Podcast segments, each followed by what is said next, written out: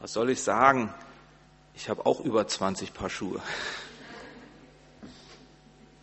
Aber es sind keine 30. Aller gute Dinge sind drei. Das steht so ein kleines bisschen heute über diese Predigt und ich danke euch beiden, dass ihr uns schon sehr gut in dieses Thema mit reingenommen habt. Behalten Sie dieses Beispiel und die Entwicklung der Schuhkaufaktion immer im Hinterkopf, denn im Zuge der nächsten circa 18 bis 20 Minuten werden Sie immer wieder daran zurückerinnert werden. Auch ich möchte Sie noch mal ein kleines bisschen zurück abholen zu dem, was letzten Sonntag hier gewesen ist.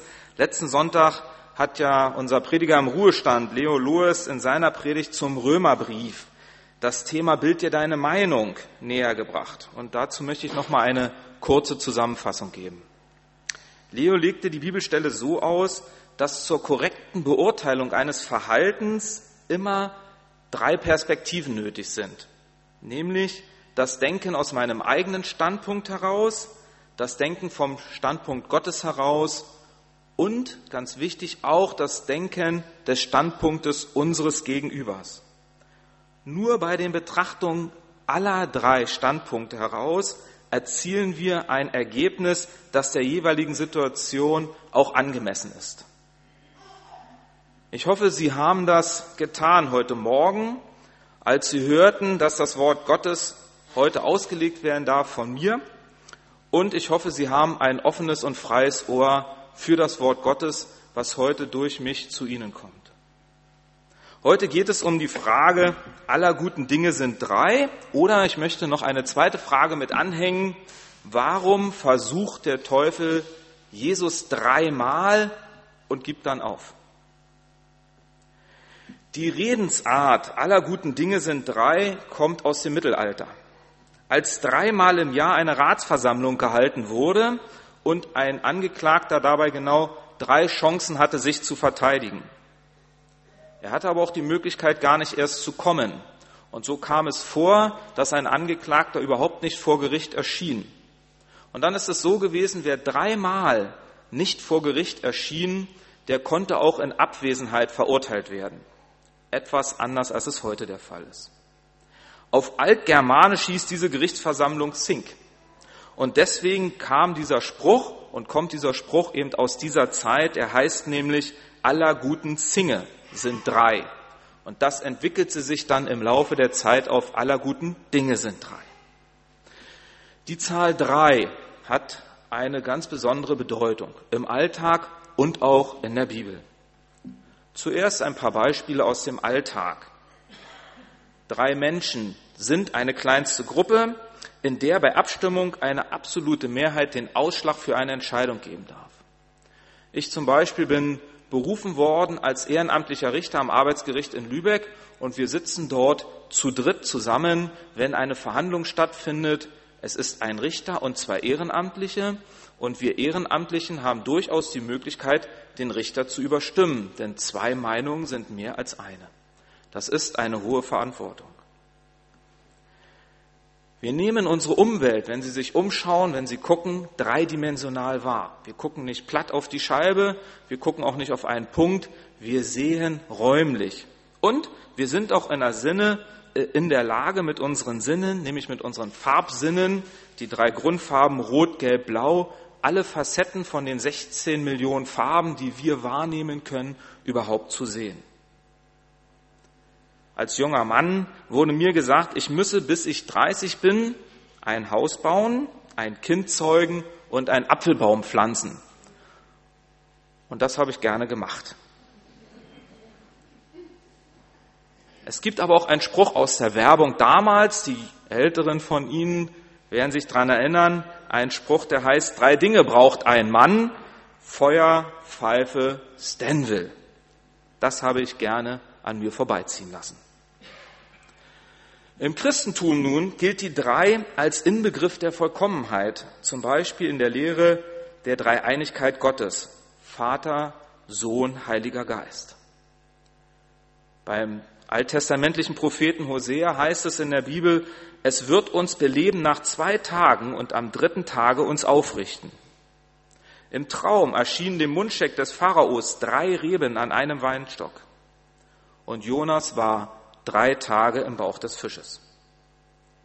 Was bedeutsam ist in der Bibel, was wirklich wirken soll, was reingehen soll, geschieht oft dreifach. Der dreifache Fluch auf Kanaan, der dreifache Segen der Israeliten, das dreifache Lob und Gebet, zum Beispiel das Gebet Jesu am Ölberg aus Matthäus 26. Oder auch die dreifache Bitte des Paulus, der Satan möge von ihm ablassen. Diese dreimalige Betonung bedeutet, äh, diese dreimalige Wiederholung bedeutet eine ganz spezielle Betonung auf das Thema. So wie zum Beispiel Pilatus die Frage stellt, warum er Jesus kreuzigen lassen solle. Dreimal. Und bei der Frage des auferstandenen Jesu an Petrus, liebst du mich, Simon, kommt es auch dreimal diese Frage. Liebst du mich, Simon? Jesus selbst macht von sich eine dreifache Aussage. Er schreibt in Johannes 14 oder es wird über Johannes 14 weitergegeben, ich bin der Weg, die Wahrheit und das Leben. Paulus schreibt im Korintherbrief, nun aber bleibt Glaube, Hoffnung, Liebe, diese drei. Aber die Liebe ist die größte unter ihnen. Allen Anschein nach also ist die Zahl drei in der Bibel positiv besetzt. Aber es gibt auch negative Beispiele für die Zahl drei in der Bibel, wie zum Beispiel bei der Verleugnung Jesu durch Petrus. Drei Tage dauerte nach 2. Mose 10 die Finsternis in Ägypten. Drei Tage lang war Paulus nach seinem Berufungserlebnis mit Blindheit geschlagen. Und dreimal wurde Jesus vom Teufel versucht. Diesen Bibeltext aus Matthäus 4, die Verse 1 bis 11, habe ich mir einmal genauer angesehen. In Matthäus 4, die Verse 1 und 2 steht, und als er 40 Tage und 40 Nächte gefastet hatte, hungerten ihn schließlich. Und der Versucher trat zu ihm und sprach, wenn du Gottes Sohn bist, so sprich, dass diese Steine zu Brot werden weiß nicht, wie es Ihnen geht, ich sah da erstmal überhaupt kein Problem. Warum sollte Jesus das nicht machen? Einfach so. Er kann es schließlich aus Stein Brot machen. So einfach ist es nicht. In dieser ersten Versuchung spricht der Teufel Jesus als das an, was er ist, nämlich er spricht ihn als Gottes Sohn an. Denn nur als Sohn Gottes wäre er ja auch in der Lage gewesen, aus Stein Brot zu machen, denn ich kann es nicht und ich kenne noch keinen von ihnen, der es könnte. Da Jesus allerdings als Mensch in diesem Fall vor dem Teufel stand und so auch vor Hunger spüren konnte, handelte es sich wirklich um eine Prüfung. Es wird also nicht die Aktion aus Steinen Brot machen als Versuchung angesprochen, sondern hier geht es um den Gehorsam Jesu. Was ist Gottes Wille? Zunächst sehen wir von dem Versucher das, was er immer getan hat. Er versucht in dieser Situation Zweifel und Misstrauen zu sehen. Und wer kennt das nicht von uns? Wie oft zweifeln wir, ob das, was wir tun, wirklich das ist, was jetzt ansteht? Ist es das, was Gott von mir möchte? Wir wägen es ab, wir gehen hin, wir gehen her, wir versuchen einen Weg zu finden, aber wie oft fragen wir wirklich Gott?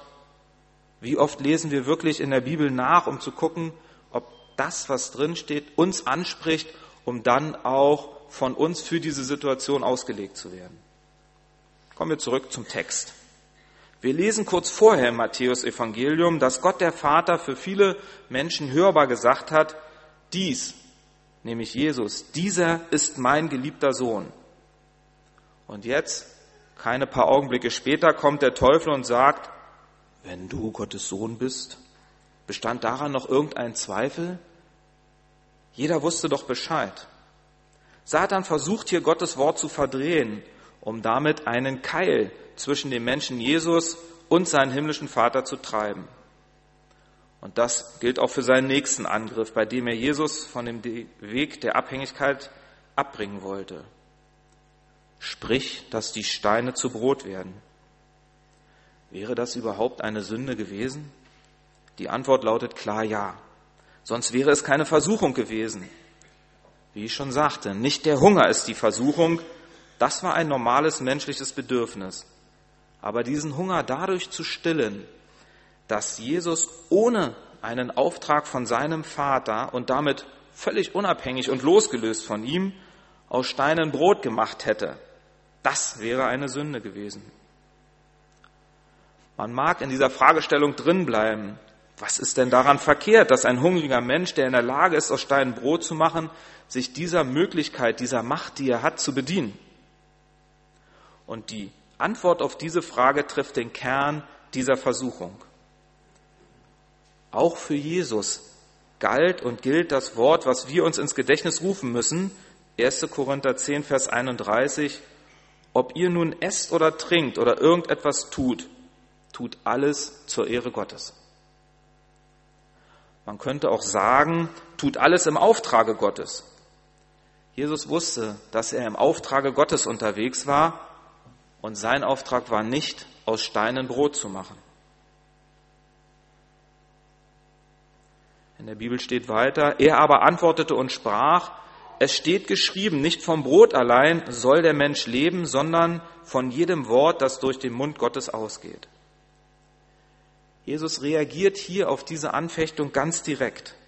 Er macht ihm sofort deutlich, dass für ihn allein das Wort Gottes Gültigkeit besitzt. Wer hätte etwas dagegen haben können, dass Jesus seine Möglichkeiten nutzt, um aus Stein Brot zu machen?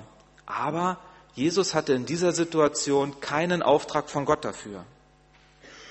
Jesus kannte die Worte aus dem Alten Testament, in denen deutlich wird, dass Brot zwar eine irdische Nahrung, aber im Vergleich zu den Worten Gottes nur zweitrangig ist.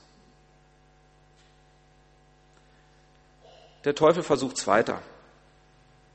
Dann nimmt der Teufel ihn mit der, in die heilige Stadt und stellt ihn auf die Zinne des Tempels und spricht zu ihm, wenn du Gottes Sohn bist, so wirf dich hinab, denn es steht geschrieben, er wird seinen Engeln deinetwegen befehlen und sie werden dich auf Händen tragen, damit du nicht etwa deinen Fuß an einem Stein stößt. Hier erkennen wir ganz klar, wie mächtig der Widersacher ist. Er nimmt Jesus mit in die heilige Stadt, um ihn auf die Zinne des Tempels zu stellen. Man könnte auch sagen Hamburger Dom, was auch immer. Riesig. Von dort ein fantastischer Blick, beeindruckend. Jerusalem ist eine sehr imposante Stadt. Wieder kommen die Worte, wenn du Gottes Sohn bist. Noch einmal wird hier eine Taktik versucht, Zwietracht zu sehen und an die Allmacht von Jesus anzuknüpfen und ihn genau daran zu Fall bringen zu wollen. Aber dieses Mal geht es nicht um menschliche Bedürfnisse. Was wäre gewesen, wenn er sich von der Zinne des Tempels hinabgestürzt hätte? Engel wären gekommen von der Seite, hätten ihn aufgefangen, hätten ihn getragen, zur Erde gebracht. Wie mächtig hätte er dagestanden? Hätten ihm dann nicht alle, die es gesehen hätten, zu Füßen gelegen? Hätte er nicht vor dem Volk richtig seine Macht schon mal ausspielen können, die er hatte? Mit Sicherheit wäre es so gekommen. Jesus antwortete aber und sprach, Wiederum steht geschrieben, du sollst den Herrn, dein Gott, nicht versuchen. Die Antwort Jesu ist so schlicht und durchschlagend wie die erste. Er analysiert überhaupt gar nicht erst, was gesagt wurde. Er macht auch keine Unterscheidung, was gut und was verkehrt war von dem, was dort vorgebracht wurde. Und genau das sollte uns ein Vorbild sein. Hier können wir extrem viel daraus lernen. Jesus zeigt, wie man in solchen Situationen standhaft bleiben kann. Er antwortet, du sollst dem Herrn, dein Gott, nicht versuchen. Ein ganz elementarer Satz. Natürlich hatte Jesus vollstes Vertrauen in die Möglichkeiten, die sein Vater hat. Er wusste genau, wenn er jetzt gesprungen wäre, hätte ihn sein Vater aufgefangen. Aber damit hätte er seinen Vater versucht. Und dies steht Jesus als Mensch und das steht auch uns heute nicht zu. Der Teufel versucht es ein drittes Mal. Wiederum nimmt der Teufel ihn mit auf einen sehr hohen Berg und zeigt ihm alle Reiche der Welt und ihre Herrlichkeit und sprach zu ihm, das alles will ich dir geben, wenn du niederfällst und mich anbetest. Zum dritten Mal darf der Teufel sich Jesus nähern. Nachdem er in der Wüste und auf dem Tempelberg nicht zu seinem Ziel gekommen ist, nimmt er jetzt Jesus mit auf einen sehr hohen Berg. Er zeigt damit nochmal, wie mächtig auch er ist. Er besitzt die Frechheit, Jesus alle Reiche der Welt und ihre Herrlichkeit zu zeigen. Ich glaube, es scheint hier weniger um Weltreiche zu gehen, als vielmehr um die äußere Schönheit, die wir jeden Tag sehen können, das, was die Erde uns hergibt. Aber wer war der Schöpfer dieser Herrlichkeit? Wer hat sie bereitet und bis zu diesem Zeitpunkt durch seine eigene Macht erhalten? Das war Gott, der himmlische Vater und damit auch Jesus, der jetzt hier in dieser Prüfung stand. Wir können davon ausgehen, dass diese Vorstellung sehr eindrucksvoll war. Was für eine Versuchung, was auch für ein Angebot. Herrscher über die ganze Erde, über alle Reiche, über die Satan tatsächlich als Fürst und Gott dieser Welt verfügte. Satan wollte Jesus auf seine Seite ziehen. Er wollte ihm einen Weg aufzeigen, die ihm die kommenden Leiden ersparen könnten. Aber auch was für ein Generalangriff. Denn jetzt gab es zum ersten Mal eine Bedingung. Wenn, dann. Wenn du niederfällst und mich anbetest, dann kannst du Herr über diese Reiche werden. Der Teufel war offenbar die Antwort Jesu auf die, war offenbar durch die Antwort Jesu auf die zweite Versuchung ziemlich wütend und zornig geworden und versuchte gar nicht mehr listenreich und tückisch vorzugehen. Dies war sehr direkt. Wie aber konnte er glauben, Jesus von dem Teufel, dem Widersacher Gottes, dass er da niederfallen würde? Hier handelt es sich um einen frontalen Angriff auf Jesus und damit auf Gott selbst. Wie reagiert Jesus darauf? Er spricht zu ihm, Geh hinweg, Satan, denn es steht geschrieben, dem Herrn, dein Gott, sollst du anbeten und ihm allein dienen. Die Antwort Jesu ist dann auch schärfer als bei den ersten beiden Versuchungen. Geh hinweg, Satan, ist eine klare Aussage. Das erste Mal nennt Jesus seinen Versucher hier beim Namen. Der Name bedeutet Widersacher. Er spricht von dessen Macht als der große Feind Gottes. In dieser Eigenschaft tritt der Teufel bei der dritten Versuchung auf. Es ist aber auffallend, dass Jesus diesen Namen erst benutzt, nachdem sich der Teufel ihm auch direkt als Widersacher offenbart hat. Das sollte uns in unseren Lebenssituationen vorsichtig machen. Jesus schickt Satan jetzt weg. Er hat diese Autorität. Es gibt keine Widerrede Satans. Dieser weiß und fühlt, dass er jetzt von einem noch mächtigeren Mann steht. Mit was für einer moralischen Macht und göttlichen Autorität spricht Jesus hier. Jesus schickt ihn erst jetzt weg. Hätte er ihn nicht auch schon nach der ersten Versuchung wegschicken können? Er hätte. Aber er wollte ausharren bis zum Schluss und er wollte wissen, was alles an Versuchungen auf ihn zukommt. Erst als Satan mit einem direkten Affront gegen die Herrlichkeit Gottes anging, musste Jesus ihm nicht nur in seine Schranken verweisen, sondern ihn auch fortschicken. Sein Verhalten ist beispielhaft für uns, wie wir mit Widersachern in unserem persönlichen Feld umgehen sollten. Natürlich haben wir nicht solche Autorität. Je nach konkreter Situation können wir solche Menschen nicht einfach wegschicken. Aber wir haben die Möglichkeit, uns von solchen Menschen abzuwenden. Hierbei muss man sehr vorsichtig sein, denn wir haben auch von Jesus gelernt, sehr geduldig zu sein in solchen Themen. Allen drei Situationen begegnet Jesus mit dem Verweis auf Gottes Wort. Erstaunlicherweise nimmt er dabei nicht drei verschiedene Bücher aus dem Alten Testament, er nimmt nicht die breite Facette, die aus der Bibel zur Verfügung steht, sondern er beschränkt sich hier auf ein einziges Buch, das fünfte Buch Mose, und zitiert aus den Kapiteln 6 und 8. Daraus lernen wir also zunächst, wie man den Versuchungen des Feindes widerstehen kann, indem man das Wort Gottes anwendet, für sich selbst oder auch direkt nach außen. Jesus diskutiert nicht mit dem Satan, er weist ihn einfach mit Gottes Wort zurecht. Dazu muss eine Grundvoraussetzung erfüllt sein. Wir müssen das Wort Gottes kennen. Denn auch Satan weiß, die Bibel sehr gut zu zitieren. Er kennt das Wort Gottes wohl besser als wir alle zusammen. Aber er zitiert Gott gerne unvollständig und auch falsch. Umso wichtiger ist, dass das Wort Gottes in uns wohnt. In Johannes 15, Vers 7 steht, wenn ihr in mir bleibt und meine Worte in euch bleiben, so werdet ihr bitten, um was ihr wollt, und es wird euch geschehen. Was für eine Zusage. Nur dann sind wir in der Lage, den Anfechtungen zu widerstehen, wie Jesus es getan hat. Hier gibt es zwei zentrale Hilfsmittel, die uns Jesus als Rüstzeug gegen den Satan vorgelebt hat. Erstens, das Wort Gottes das in uns wohnt, soll, indem wir zu Hause sind, auch bleiben. Mit einem Es steht geschrieben können wir den Feind in die Flucht schlagen. In diesem Wort werden wir den Willen Gottes für unser Leben fest verankert finden. Jedenfalls, was die Grundprinzipien angeht. Es wäre sicherlich falsch, für jede kleinste Lebenssituation zu glauben, ich kann ganz genau aus der Bibel herauslesen, was für mich zu tun ist. Hier geht es um die Grundprinzipien des Lebens.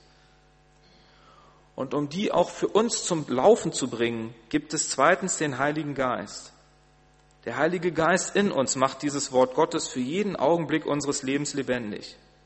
Nicht für jedes Detail finden wir eine Handlungsweisung in der Bibel, aber der Geist Gottes, die göttliche Person, die in uns wohnt, wendet die Grundprinzipien des Wortes auf die konkrete Situation unseres Lebens an. Ich komme auf meine zweite Eingangsfrage zurück. Warum versucht der Teufel Jesus dreimal und gibt dann auf? Auch dafür gibt es die Antwort aus der Bibel. Nach 1. Thessalonicher 5, Vers 23 besteht der Mensch aus Geist, Seele und Leib. Diese drei Teile des Menschen werden in diesen drei Versuchungen angesprochen. Bei der Frage von Steinen und Brot geht es um den Körper des Herrn. Bei der Frage des Hinabwerfens von der Zinne des Tempels geht es um den Geist des Herrn. In der dritten Versuchung geht es um die Seele, die innere Gesinnung, Gott bzw. dem Satan gegenüber. Worauf hätte der Satan eine vierte Versuchung aufbauen sollen? Er hat alles versucht. Aller guten Dinge sind drei. Wir dürfen mit der Gewissheit unterwegs sein, auch wenn uns Zweifel und Anfechtung begegnen, dreifach geschützt zu sein. Durch Gott, den Schöpfer, der uns das Wort gegeben hat, durch Jesus, der uns als Mensch das Wort vorgelebt hat, und durch den Heiligen Geist, der das Wort in uns zum Leben erweckt. Das Matthäus-Evangelium endet mit Vers 11. Dann verlässt ihn der Teufel und siehe, Engel kamen herzu und dienten ihm. Amen.